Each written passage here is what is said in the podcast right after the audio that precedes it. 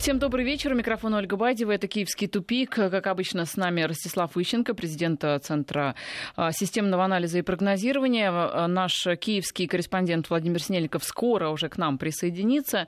Ну, Ростислав, давайте начнем с... Вот мы много говорили о том, что Украина хочет запретить, допустим, российских гастроли российских актеров, певцов, ну, опять же, вот визы, да, ввести. То есть вот эти вот в продолжении темы запретов пришла новость о том, что собирается Минздрав Украины, а, предложил Кабинету министров запретить и оборот всех лекарств российского производства на украинском рынке. Причем в сообщении это говорится, что речь идет о препаратах, а, которые производят на а, временно неподконтрольных правительству Украины территориях. Вот. Они также уточнили, что вообще работают над расширением санкций в отношении России, то есть, в принципе, все российские лекарства запретить.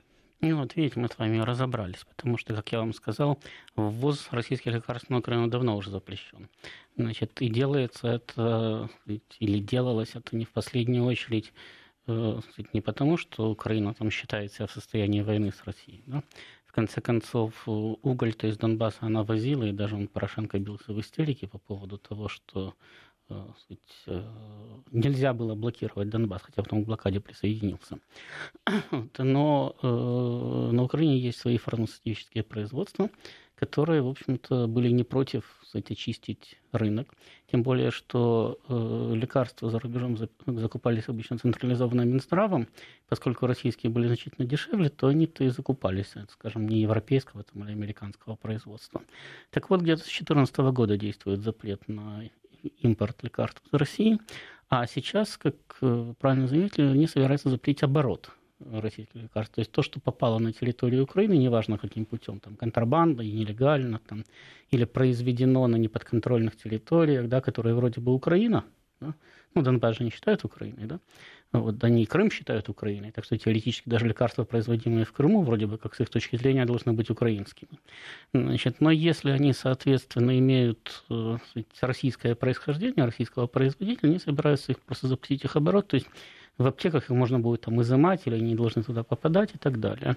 Но к чему это приведет, понятно вот из вчерашнего или позавчерашнего выступления украинских медиков, которые э, сказали, что российская вакцина от ботулизма, которую на Украину завозили контрабандой, значит, спасла жизни тысяч граждан Украины. То есть они сказали, что э, смертность от ботулизма была бы выше бы в разы, если бы не эта вакцина.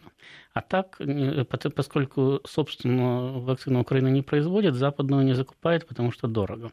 Ну а так вот они рекомендовали значит, э, Э, больным, да, где-то там находить на украинском рынке, не знаю, на легальном или не, на нелегальном, и, соответственно, э, ею пользоваться. Ну, вот результат, то есть, соответственно, э, если мы говорим только об одном лекарстве, да, в данном случае, то понятно, что если будет заблокирована возможность пользоваться всем спектром, каким-то образом еще попадающих на территорию Украины лекарств, то значит просто ну, будет выше смертность значит, там, или больные будут дольше выздоравливать, или будут наступать более пагубные последствия там, в результате каких-то отдаленных последствий болезни и так далее. Да, к нам присоединяется наш киевский СОБКОР Владимир Снельников. Владимир, вы с нами? Да, добрый вечер. Но вот а, что касается лекарств, есть ведь и так называемые, я не знаю, наверное, есть на Украине, вот как у нас называется господдержка, вот эти вот лекарства, которые государство бесплатно выдает нуждающимся при определенных там заболеваниях на Украине. Есть ведь, наверное, такая же история?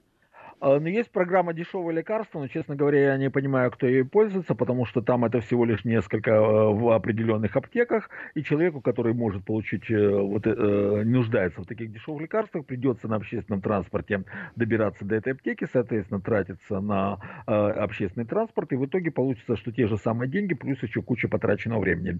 Реально нет. Дело в том, что ситуация на Украине сейчас настолько катастрофическая, что лекарства не поставляются. То, что те, которые должны поставляться, лекарства, в том числе дешевые, и в том числе в медицинское учреждение. Вот когда человек э, попадает в больницу, он все лекарства покупает за свой счет. Он ничего там не получает в больнице, кроме, собственно, медицинского обслуживания. И то э, там есть свои поборы и так далее, но это уже отдельная тема. То есть реально, вот если человек попал в больницу, ему нужно все лекарства, абсолютно все, вплоть до бинтов, йода и зеленки купить за свой счет. И тогда его будут лечить. То есть ситуация катастрофическая. Денег нет, но вы знаете, эта власть абсолютно безразличны к своему народу. То, что народ вымирает, я уже как-то говорил, что тут были парламентские слушания в Верховной Раде по вопросу о том, сколько народа осталось на Украине, и сказали, что 35 миллионов, а было 52 в 91 году, но им просто все равно. Их это не интересует. Да, Владимир, но есть ведь, например, а, инсулинозависимый диабет, когда человек без лекарств просто не может, и там одно дело есть какие-то сложности с получением, но все-таки положено, по крайней мере, вот в России. Но человек умрет. Бесплатные Человек лекарства, как на знаете, Украине. Я приведу конкретный пример. Вот э, когда принимался бюджет э, э, перед 16 года, это была осень 15 года, перед кабинетом министров протестовали люди, которые как раз имеют право на получение таких бесплатных лекарств. Я не знаю, насколько были обоснованы их цифры, но один человек, у которого не сворачивалась кровь, есть такая болезнь, я не знаю, как она называется, но кровь не сворачивается, и они имеют право на получение бесплатных лекарств. И он сказал, что вот если один из представителей вот этих митингующих, он привел такую цифру, что если этот бюджет будет принят, то в следующем году на Украине из-за дефицита лекарств умрут 200 тысяч человек. В 2016 году таких манифестаций не было. Очевидно, действительно, очень многое количество тех людей, которые имели право на лекарства, уже не смогли прийти к Кабмину по вполне понятным причинам. Им просто все равно. Вот ему да нет, Владимир, им не все равно. Я имею в виду и правительство Украины, у них есть свои определенные цели. Вот сегодня, например, вице-премьер по вопросам европейской интеграции Украины заявила, что стратегическая цель страны это не здоровье нации, не демографическая ситуация, это вступление в НАТО. Вот вступим в НАТО, все будет хорошо. Совершенно верно. Э, вот вступление НАТО это важно, а то, что народ вымирает и осталось всего 35 миллионов населения фактически, и это еще в лучшем случае, это по опять-таки по данным слушания Верховной Раде, это их не интересует. Вот Украина должна быть НАТО. А что останется в стране половина или треть народа по сравнению с тем, что было в 91 году, э, это никого не интересует. Уже сейчас, если говорить, что даже если на Украине 35 миллионов населения, а это самые оптимистические цифры, то это значит, что Украина уже потеряла больше 40% своего населения. Нет, уже но другие, может быть, в Европу уехали просто? Э, ну, а ну понятно, не что не умерли, они да. уехали. Да. Я надеюсь, да часть, часть уехала, часть умер, ну, умирает. 10 да. миллионов не умерло, умерло там э, несколько сотен тысяч, остальные действительно уехали. Но какая разница, из-за чего теряет Украина население? Главное, что люди там не могут жить. Если бы они не уехали, они бы умерли. Но вот правительство собирается внедрять стандарты НАТО и критерии НАТО на Украине. Может быть, они лучше посмотрели бы на стандарты хотя бы Всемирной организации здравоохранения, ну хотя бы. Ну, знаете, что э, я могу себе представить, как там сейчас катастрофическая ситуация, потому что еще в относительно э, нормальном 2013 году у меня в декабре месяце ребенок лежал с ожогом в главном ожоговом центре Украины. Значит, э, так вот, уже тогда э, действительно значит, бесплатного не было ничего, включая бинты. Значит, по поводу любых лекарств мы говорили, у нас нету, но вот здесь вот на первом этаже есть киоск, где вы можете все, что хотите купить. Угу. Значит, то есть вы покупаете, тогда вы лечитесь. Вы не покупаете, ну тогда ладно, значит, тогда вы не лечитесь. Я говорю, сейчас ситуация просто стала более катастрофической, потому что уже не все можно и купить. Если раньше хотя бы можно было самому купить лекарство, то сейчас проблема заключается в том, что, во-первых, стало меньше врачей, меньше койко-мест, меньше поликлиник, а самое главное, что даже при наличии врачей и поликлиники вы просто уже не можете купить лекарства, потому что их нет в природе на Украине. Да, но ведь действительно есть а, там лекарства по жизненным показаниям. Вы экстренно госпитализируетесь в больницу, да, вас там в хирургии отвозят, а, нужны, там наркоз нужен. Это что, тоже вот сначала заплатите ну, вот, за наркоз? Да, вот там же, например, в том же самом ожоговом центре, когда я приходил проведывать своего ребенка, он лежал на третьем этаже, а на втором этаже у них была там приемная реанимация. Значит, и каждый раз, когда я приходил, я там заставал одну и ту же картину. Когда стояли рыдающие родственники, вы понимаете, сюда привозили детей в основном с ожогами, значит, со сложными ожогами, и говорили, вы окажите хоть какую-то первую помощь, пока мы будем искать лекарства. А им все время отвечали, вот когда вы привезете лекарство, тогда мы и будем оказывать помощь. Повторяю, это было 4 года назад, сейчас ситуация стала значительно хуже. Поэтому, ну да, вам должны чего-то оказать. Но должны это не значит, что окажут. Да, удивительно, как еще вообще функционируют какие-то государственные поликлиники, больницы, хоть в принципе на, на что они-то живут, ведь тоже должно быть какое-то финансирование. Ну, Владимир... Что заработают, на то и живут. Ну, я могу рассказать на личном примере. К счастью, фу -фу -фу, мне не приходится сталкиваться с медициной, но в прошлом году моя тетка, у нее случился инсульт, и она несколько дней пролежала в реанимации. Значит, это выглядело таким образом. Во-первых, я каждый день выдавал 200 гривен по э, персоналу из своего кармана неофициально за то, что за ней хорошо ухаживали. Кроме того, каждый день необходимо было приводить, э, привозить лекарства, потому что там действует идиотское правило. Нельзя выдать лекарства сразу на все время, потому что это декоррупция. Вот каждый день срываться с работы, ехать э, в клинику и покупать, привозить туда лекарства, это оказывается не коррупция. А, так было э, в течение нескольких дней, пока я, ей не стало лучше. После этого я ее вывез опять-таки за свой счет, нанял машину, специальную медицинскую машину, чтобы доставить ее домой из клиники, и при, нанял ей сидел сиделку. А сиделка обходила, обходится мне в 9 тысяч гривен ежемесячно. Это где-то две средних зарплаты по Украине. Вот такое медицинское обслуживание на Украине. Да, это на самом деле все очень печально. Вот мы ругаем российскую медицину. Э, действительно, у нас там есть проблемы, та же коррупция и некомпетентность, непрофессионализм врачей, но да, здесь ситуация совсем печальная. Но, тем не менее, вот Борис Джонсон, это глава МИД Великобритании, увидел поразительный успех Украины в реформах. Оказывается, будет в Лондоне конференция по реформам на Украине, и в ее преддверии как раз Джонсон прокомментировал ситуацию на Украине. Он считает, что а, Украина идет правильным путем, развивается, реформируется и приближается к европейским стандартам качества. Ну, я абсолютно уверен, что в данной ситуации он прав, потому что если мы вспомним британскую практику реформ, да, то в начале XIX века они так отреформировали Ирландию, что там из 6,5 миллионов населения половина потерялась, ну, просто вымерла. Значит, э, если перенести эту практику на Украину, то они уже примерно приблизились к тому же результату. Так что, э, в общем-то, да, если с английской точки зрения реформы идут семимильными шагами. Владимир, я чувствую, хочет высказаться. А, нет, я не просто хумляюсь, потому что я полностью согласен. Вот этот знаменитый ирландский голод 19 века, он действительно наполовину обезлюдил Ирландию. И, кстати, это причина того, что ирландцы стали дико ненавидеть британцев. И это стало таким очень мощным стимулом развития ирландского национализма, потому что люди, которых просто переполовинили англичане в 19 веке, но не иначе к, Ирла... к Великобритании относиться не могли. Да, Владимир, но вот мы все ругаем реформы на Украине, вообще движение Украины не туда, не в ту сторону, но все все-таки, может быть, какие-то позитивные моменты вы отмечаете, как э, человек, который там постоянно прибывает, вот хотя бы вас мэр, Кличко, может быть, э, что-то он хотя бы делает такого проевропейского? Позитивного? Да нет, э, ну, если из позитивных моментов, я, например, отмечаю то, что, например, сейчас на Украине можно купить э, за недорого относительно брендовые вещи.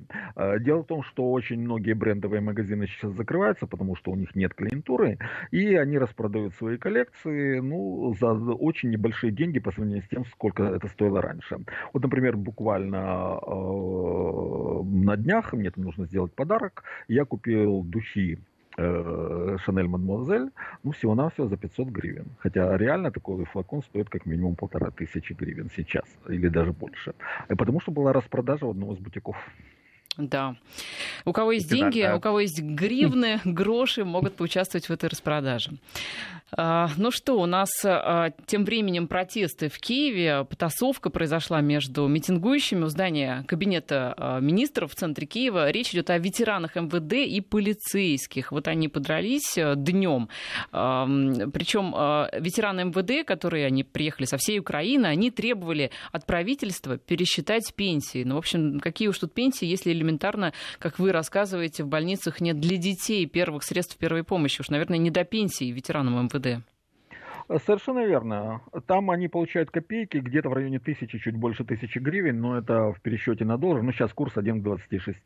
То есть тысяча гривен это реально меньше 40 долларов. А, жить на эти деньги абсолютно нереально, но тем не менее вот на Украине такие пенсии. Э, как люди выживают, это вообще загадка. Я думаю, что в основном выживают за счет того, что есть сельские корни, то есть э, свой огородик, там своя картошечка, э, свои яблочки, свои курочки, вот за счет этого выживают. Но реально жить на эти деньги невозможно. Естественно, ветераны ветераны МВД возмущены, они выходят высказать им свое возмущение, ну а их за это бьют. Э, реалии Украины. Да, что делать с ветеранами МВД, Ростислав? Ну, а почему только с ветеранами МВД? Дело в том, что, э, понимаете, когда Украина э, в лице, кстати, значительной части своего населения, наверное, половины как минимум, собиралась интегрироваться в Европейский Союз, то люди исходили из того, что вот завтра мы подпишем какую-то бумагу, и после этого с утра значит, наступит не знаю, немецкое благополучие. Или солнце будет светить, как в Испании. Угу. Там, примерно так. Значит, а потом они столкнулись э, с реалиями. То есть э, в Европейском Союзе, конечно, есть Германия, но там есть и Болгария, которая в процессе вступления обнищала. Да? Греция, которая банкрот, э, Прибалтика, Прибалтика которая да. обезлюдила тоже наполовину как и так Украина. далее. Но э, когда эти украинцам говорили о том, что, в общем-то, надо смотреть на весь Европейский Союз, а не только на то, что вам, кстати, нравится. И даже когда вы приезжаете в э, тот же Брюссель, то, конечно, там есть пятизвездочные гостиницы, но там есть и целые районы с выбитыми стеклами, значит, выглядящие достаточно ужасно. И почему вы считаете, что для вас предназначена пятизвездочная гостиница, а не вот эти вот районы? Тем не менее, все считали, что все будет хорошо. Сейчас они столкнулись с реалиями. И я повторяю, это не только ветераны МВД, это любые люди, в основном бюджетники, да, которые зависели от выплаты из бюджета. Понятно, что если бюджет сокращается, если его нечем пополнять, э, если фактически налоговая база упала до нуля, если э, внешнее, внешнее кредитование свернулось, то где, собственно, правительство может брать деньги? Ну, теоретически можно напечатать. Когда-то по такому пути шел Кравчук. Он печатал все больше и больше и больше этих тогда еще купонов, они обесценивались, но зато утром выдали деньги, к вечеру, до вечера можете еще что-то побежать успеть купить. Значит, это завтра или там послезавтра это уже будет никому не нужная резаная бумага. Но, я говорю, таких э, экспериментов было много, там и в Зимбабве, и на Украине, и где угодно. Они тоже до добра не, наводят, не доводят, население э, нищает примерно такими же темпами.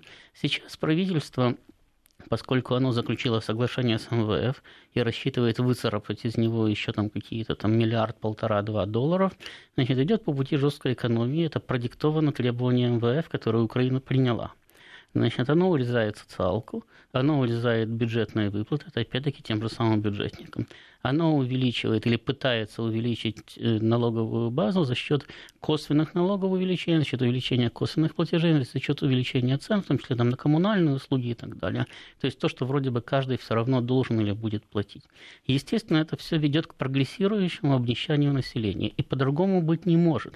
Потому что если в государстве сокращается промышленное производство или вообще уже практически упало почти до нуля.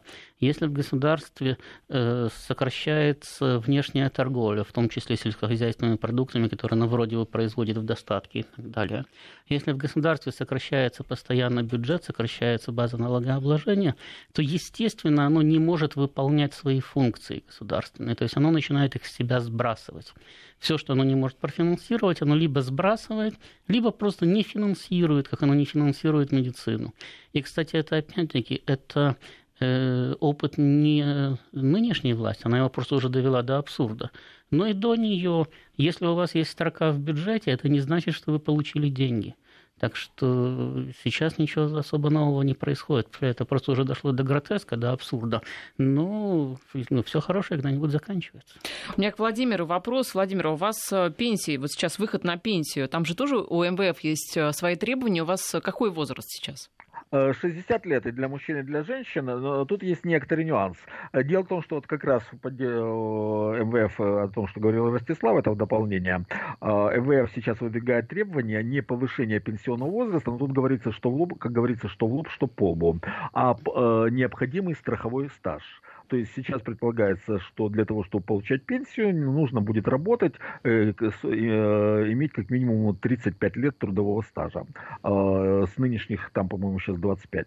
А, то есть реально человеку не говорят, ты не, будешь, ты не выйдешь э, на пенсию позже, а ну, просто тебе придется на 10 лет больше работать для того, чтобы получить пенсию. При этом конкретно для Украины эта ситуация очень катастрофическая, потому что в 90-х годах, когда был абсолютный и полный развал экономики, огромнейшая масса людей просто не имела возможности возможности работать легально, работали нелегально или, или вообще выживали как могли. Это получается, что 90-е годы это просто полный провал для всех украинских, э, э, тех, кто работает, лиц, работающих по найму. Они не могут взять этого стажа. Это получается, что им придется работать там до 70, до 80, чтобы заработать на пенсию. Это абсолютная катастрофа, и причем это делается абсолютно издевательски. Вот вам пенсионный возраст не повысят, но вы, вам придется работать на 10 лет как минимум больше для того, чтобы эту пенсию получить. Но что касается молодежи, если, допустим, в 20 начал работать, то в 55 можешь уйти. Там, в 25 начал работать, в 60 э, уходишь. Э, да, это так, но дело в том, Нет, в 55 это... не можешь уйти. То есть ты уйдешь да, все равно в 60 только. Это, да. Для того, чтобы уйти в 60, надо иметь э, стаж 35. А, то есть даже если хоть в 15 начни работать, да, все равно уйдешь в 60. Да, 60. Просто а, если к 60 да. не будет трудового стажа в 35 лет, то тогда на пенсию не уйдешь, наверное, не будет выплачиваться. У нас э, тоже определенные есть рамки временные. У нас сейчас э, перерыв на рекламу и новости, и затем мы вернемся в эфир. Возвращаемся в эфир. Ростислав Ищенко и Владимир Синельников. Что еще происходит на Украине? Следователь по делу нас батальона «Айдар». Его членов, кстати, подозревают в самых тяжелых преступлениях на территории Донбасса. Так вот, она вела-вела это дело и перешла неожиданно на сторону Луганской Народной Республики. То есть, э, как сообщается, э, старший следователь, подполковник Галина Сабова, побоявшись расправы, уволилась из правоохранительных органов и перешла на сторону Луганской Народной Республики а, что значит перешла на сторону? То есть она физически туда вот э, ну, пер- физи- переместилась? Физически она туда переместилась, да. И самое главное, что это э, не первый случай. В данном случае, хоть речь идет о следователе МВД, да, причем она сама родом из Луганска, заметьте, она, когда там начались события, уехала на подконтрольную украинским властям территорию, там работала, да, а потом вот сейчас решила все-таки вернуться э, в Луганск. А кроме того, за последнюю неделю, ну, дней за 10, были сообщения о э, переходе на сторону ДНР, ЛНР еще двух армейских офицеров. То есть они как-то косяком пошли. И с моей точки зрения это непосредственно связано с тем, что в Киеве все активнее распространяются слухи о э, кстати, желании, по крайней мере, части украинской власти в очередной раз организовать крупномасштабную военную провокацию на, э, на фронте. Значит, э, для того, чтобы было понятно, я вот сейчас просто прочту с листа тут в 17 часов, то есть полтора часа назад, в ленту новостей стала новость о том, что э, вице-премьер по вопросам европейской и атлантической интеграции Украины Ивана Климпуш-Цицнадзе заявила, э, что она там очень рада, что вот э, парламент принял закон о вступлении Украины в НАТО, и теперь начнется работа над внедрением стандартов и критериев НАТО на Украине. Угу. Так вот, первый раз о начале работы над внедрением стандартов и критериев НАТО на Украине я услышал в 1994 году. Это было 23 года назад. С тех пор они их и внедряют. Чтобы понять, что такое 23 года и что за это время можно сделать. Если мы к 1917 прибавим 23 года, это будет 1940. К этому времени сельскохозяйственная Россия успела э, создать промышленность и построить десятки тысяч танков и самолетов, которые потом воевали в Великую Отечественную. Если мы прибавим 23 к 45, это будет 1968 это значит, что разрушенная послевоенная страна к этому времени уже в космос вышла. Вот. Но Украина 23 года не может внедрить стандарты НАТО. То есть в результате свои, так сказать, стандарты армия потеряла, новые стандарты не внедрены, и, как показывает практика и опыт вот этих столкновений в Донбассе, да, армия практически не в состоянии воевать даже с иррегулярными формированиями. То есть, если за период с 14 по 16 год в Донецке и в Луганске были созданы хоть небольшие, но, в общем-то, сбалансированные нормальные вооруженные силы, то весь этот же период шло разложение украинских вооруженных сил. Э, значит, э, я понимаю, хорошо понимаю офицеров, которые чувствуют, что сейчас может произойти очередное обострение, значит, в ходе которого их или убьют, потому что армия все равно воевать не может, а их погонят в наступление – или же потом их сделают виноватыми за очередное поражение, значит, это тоже сказать, будут преследовать уже там, в том самом, в Киеве. Поэтому начался такой, ну, я бы сказал, массовый, потому что три офицера за 10 дней Я не помню такого с самого начала противостояния, когда начинается такое массовое дезертирство из, причем офицеров именно, из э, украинских вооруженных сил, из МВД и переход их на сторону народных республик. Так что я думаю, что, в общем-то, это для, для Киева это очень плохой звонок. Это значит, что армия дошла уже до последней степени разложения. Но по поводу армии украинской и вообще вооруженных сил, ведь ее э, отчаянно реформировали в последние годы. Ее ведь переводили там с э, основы контракт, с обычной основы да, на контрактную, пытались каким-то образом что-то менять, сокращали сроки. Но вот, видимо, дореформировались. Ну, знаете, опять-таки, на контрактную основу армия Украины проводила переводили не последние годы. Армию Украины на контрактную основу тоже переводили уже лет 20 как. Значит, другое дело, что так и не перевели и не переведут. И в результате все равно вынуждены были, хоть и незаконно, но проводить 7 волн мобилизации для того, чтобы хоть как-то укомплектовать вооруженные силы. А потом в этом году приняли закон и начали призыв э, на э, военную службу офицеров запаса значит, что тоже, в общем-то, незаконно, но закон приняли, значит, и теперь их э, призывают, опять-таки, когда задали вопрос военному ведомству, министру обороны, э, начальнику генштаба, а почему, собственно, они развели руками, сказали, а у нас нет вот кадровых офицеров, поэтому надо хоть как-то заполнять эти должности, а то там вообще некому войсками командовать. Вот это, в общем-то, это демонстрация состояния, в котором находится украинская армия, в общем-то, не только украинская армия, а все силовые структуры Украины. Значит, и это э, крайне, крайне печально для тех, кто сейчас Украиной руководит, потому что они, э, придя к власти, делали ставку на силу, и они удерживали власть именно за счет ставки на силу. То есть они э, исходили из того, что неважно, поддерживает народ власть или не поддерживает, прикажем, автомат покажем, будет любить. Так вот сейчас у них этот автомат, при помощи которого они заставляли себя любить, просто из рук выскальзывает. Владимир. Владимир. Я вас да, слушаю. что касается э, дела вообще батальона Айдар, расследования их всех преступлений, э, идут ли они вообще? Вот видите, одна следователь сбежала, что-то вообще расследуется, вообще было ли закончено хоть одно дело, до конца довели?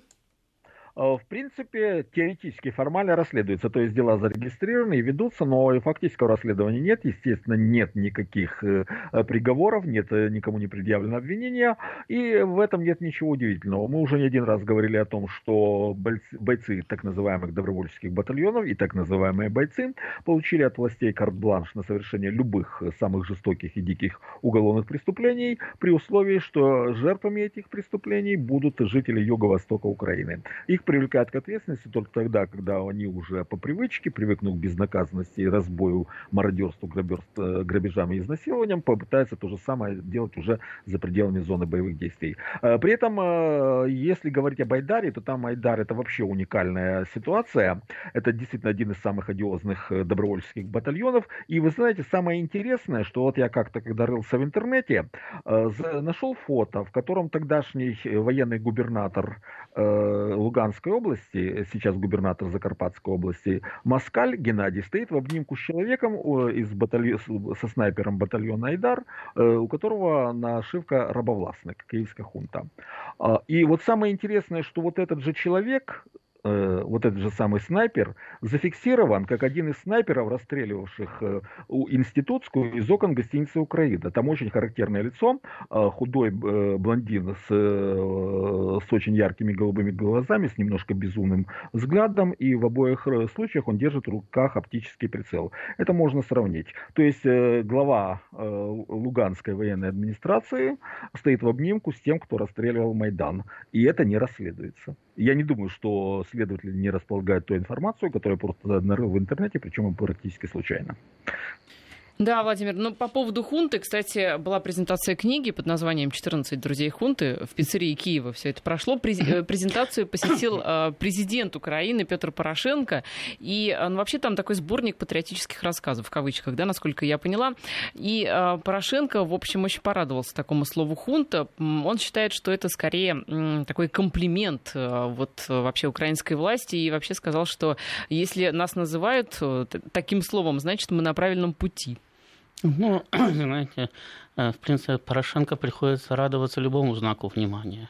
Вот это во-первых. Во-вторых, насколько я помню, российские средства массовой информации практически перестали называть украинскую власть хунтой где-то в начале лета 2014 года, и с тех пор этот термин такой в оборот не возвращался. Ну, где-то в социальных сетях он присутствует, но в официальном обороте Э, в том числе в информационном, его нету.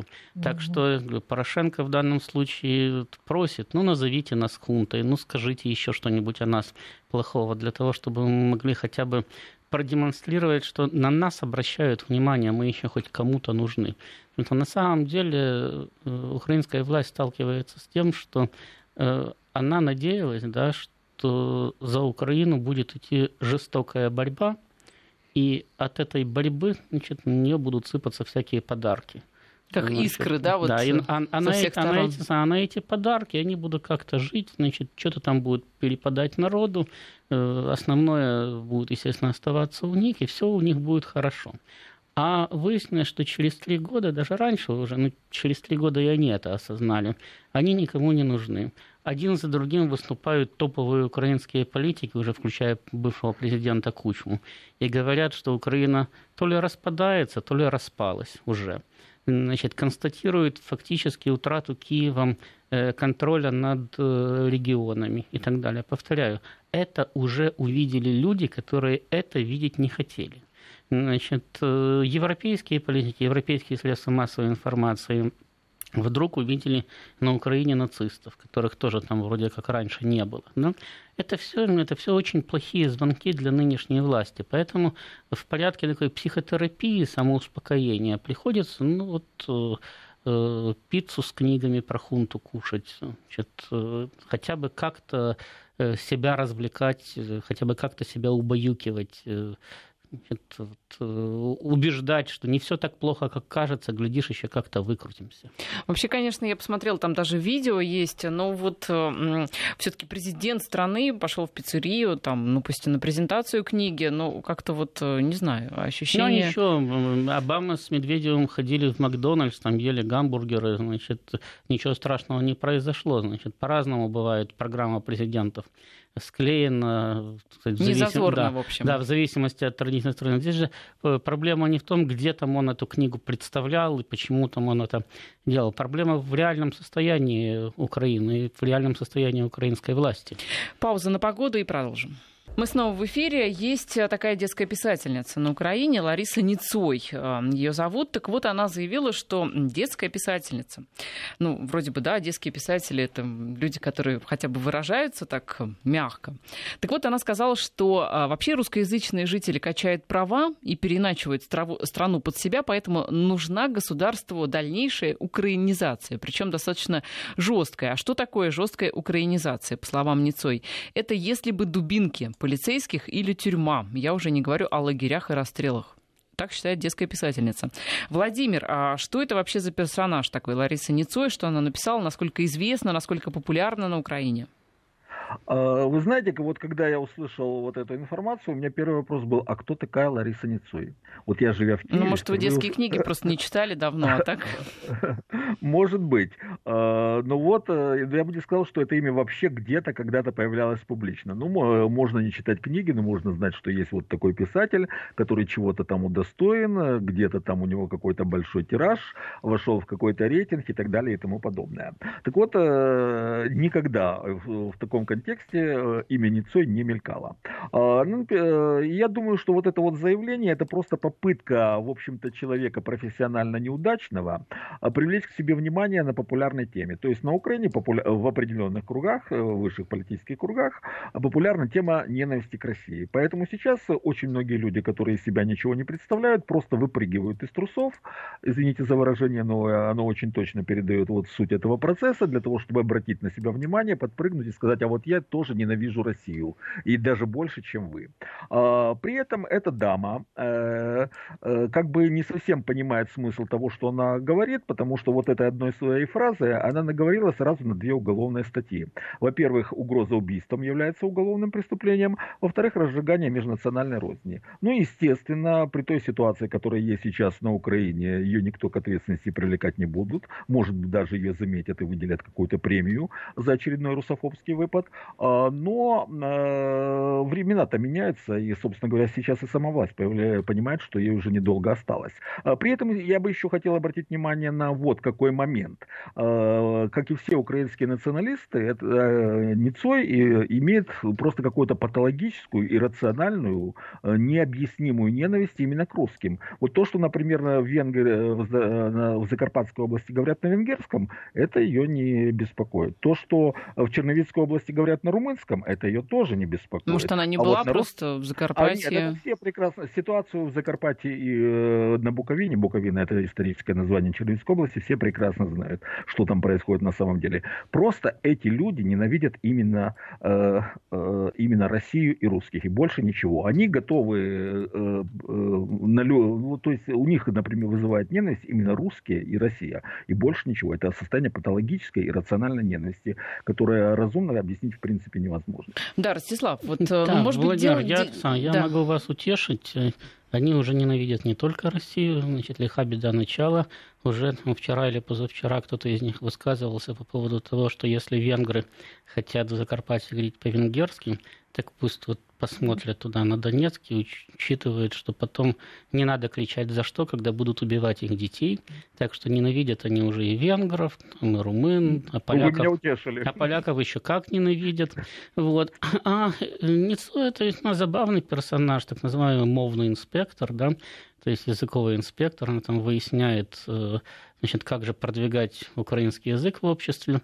Но, э, что интересно, в общем-то, это квинтэссенция того, о чем э, вот этих русскоязычных сторонников Майдана предупреждали задолго до Майдана когда они рассказывали, что они вместе с националистами, с откровенными нацистами, они выходят не против русских, не против России, не против русского языка, что они выходят против коррупции там, или против Януковича, им говорили, что коррупция у вас останется, а вот э, после того, да, как э, передавят там, или выдавят из политики, из стороны левые, пророссийские силы и так далее, тогда займутся вами потому что все равно вы будете чужими, вы будете врагами, так как вы будете говорить на русском языке. Так вот, первые звоночки прозвенели еще год назад, когда между украиноязычными и русскоязычными майдановцами развернулась острая дискуссия в соцсетях, когда русскоязычные справедливо замечали, что без нас у вас бы не было Майдана, потому что вы же маргиналы.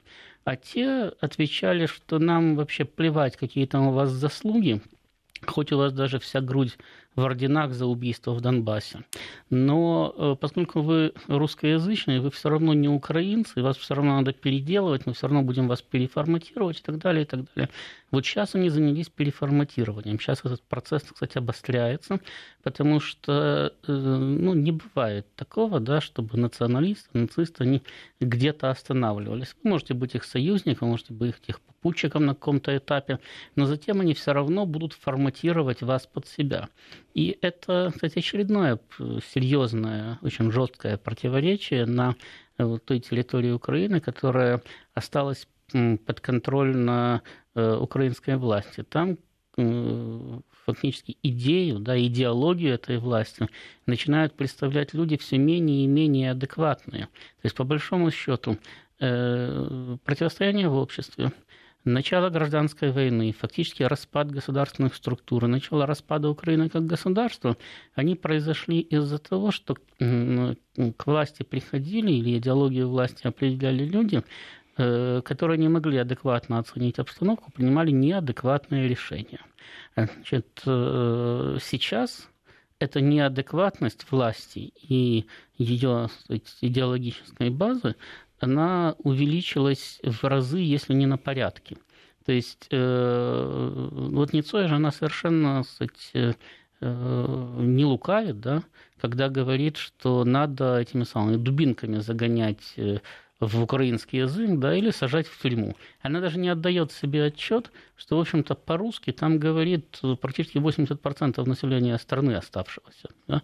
Ну, пусть даже уже, может быть, и 70. Но все равно это миллион, десятки миллионов людей, которых ты в тюрьму не загонишь и дубинками не забьешь. Скорее, они тебя затопчут, если ты наступишь им на любимый хвост. Вот. Но она искренне верит в том, что таким путем можно решить проблему украинского языка, украинской культуры. И именно поэтому на Украине происходит то, что происходит. Если бы там бы не диктовали бы условия жизни, если бы там не диктовали бы идеологию власти вот такие люди, как Ницой, там было бы нормальное государство, в котором бы люди бы нормально бы жили и не выясняли, кто на каком языке говорит. Ростислав, вот нам пишут, что чем больше мы, россияне, критикуем украинцев, тем больше пропасть между Украиной и Россией. Может, нам надо э, как-то... Вот... Вы знаете, я это слышал тоже еще с 1993 года, когда на Украине говорили, вот если э, у нас не будет бесплатного газа от России, то мы будем очень обижаться и очень ее не любить. Вот если будет, так мы же братья, да, то есть пусть они по-братски с нами и поступают. Так вот, э, газ был практически бесплатный, потому что Э, Кучма заключил договор десятилетний, по которому газ для Украины шел по 50 долларов за тысячу километров, когда в Европу Россия поставляла уже по 200 и 250. И когда он для Украины мог стоить тоже 150 и 200 долларов. Ну, значит, то есть Украина еще на этом зарабатывала неплохо до тех пор, пока не запретили реэкспорт. Да. Значит, тем не менее, ненависть э, значит, росла в обществе пропорционально уступкам. То есть, когда говорят, вы нас не замечаете, не трогаете, значит, и тогда мы вас, может быть, полюбим, значит, это самое ложь и лукавство, потому что на самом деле, понимаете, в России и не замечали Украину, и поощряли Украину, и помогали Украине, но это не мешало украинским властям и обслуживающему их политическому классу регулярно плевать в сторону России, регулярно обосновывать свои действия тем, что им недостаточно уступают. Но ты говорите, что а, в России и замечали, и не замечали Украину, но ведь там, согласитесь, не велось какой-то а, системной и правильной работы, там, начиная с 90-х, чтобы Украину, а, ну, скажем так, не то чтобы удержать, а чтобы вести какой-то конструктивный диалог. Вот давайте развер... давайте наше... развернем ситуацию наоборот. Украина вела системную работу на территории России, это чтобы другое. Россию удержать или вести Нет, с ней это, диалог. Это, это, это другое. Это не другое. Два государства могут вести диалог, да, он потому и называется диалогом, что ведут двое. Но если кто-то один хочет вести диалог, это уже будет монологом. Так вот, Россия пыталась вести с Украиной монолог и никогда не получала адекватного ответа, потому что Украина всегда говорила, а э, мы сделали европейский выбор. Ну, сделали, вот, пожалуйста, вот результат европейского выбора. А мы пытались. А мы пытались. Ростислав Ищенко, президент Центра системного анализа и прогнозирования, и Владимир Синельников, наш киевский корреспондент. Мы прощаемся с вами до следующей недели.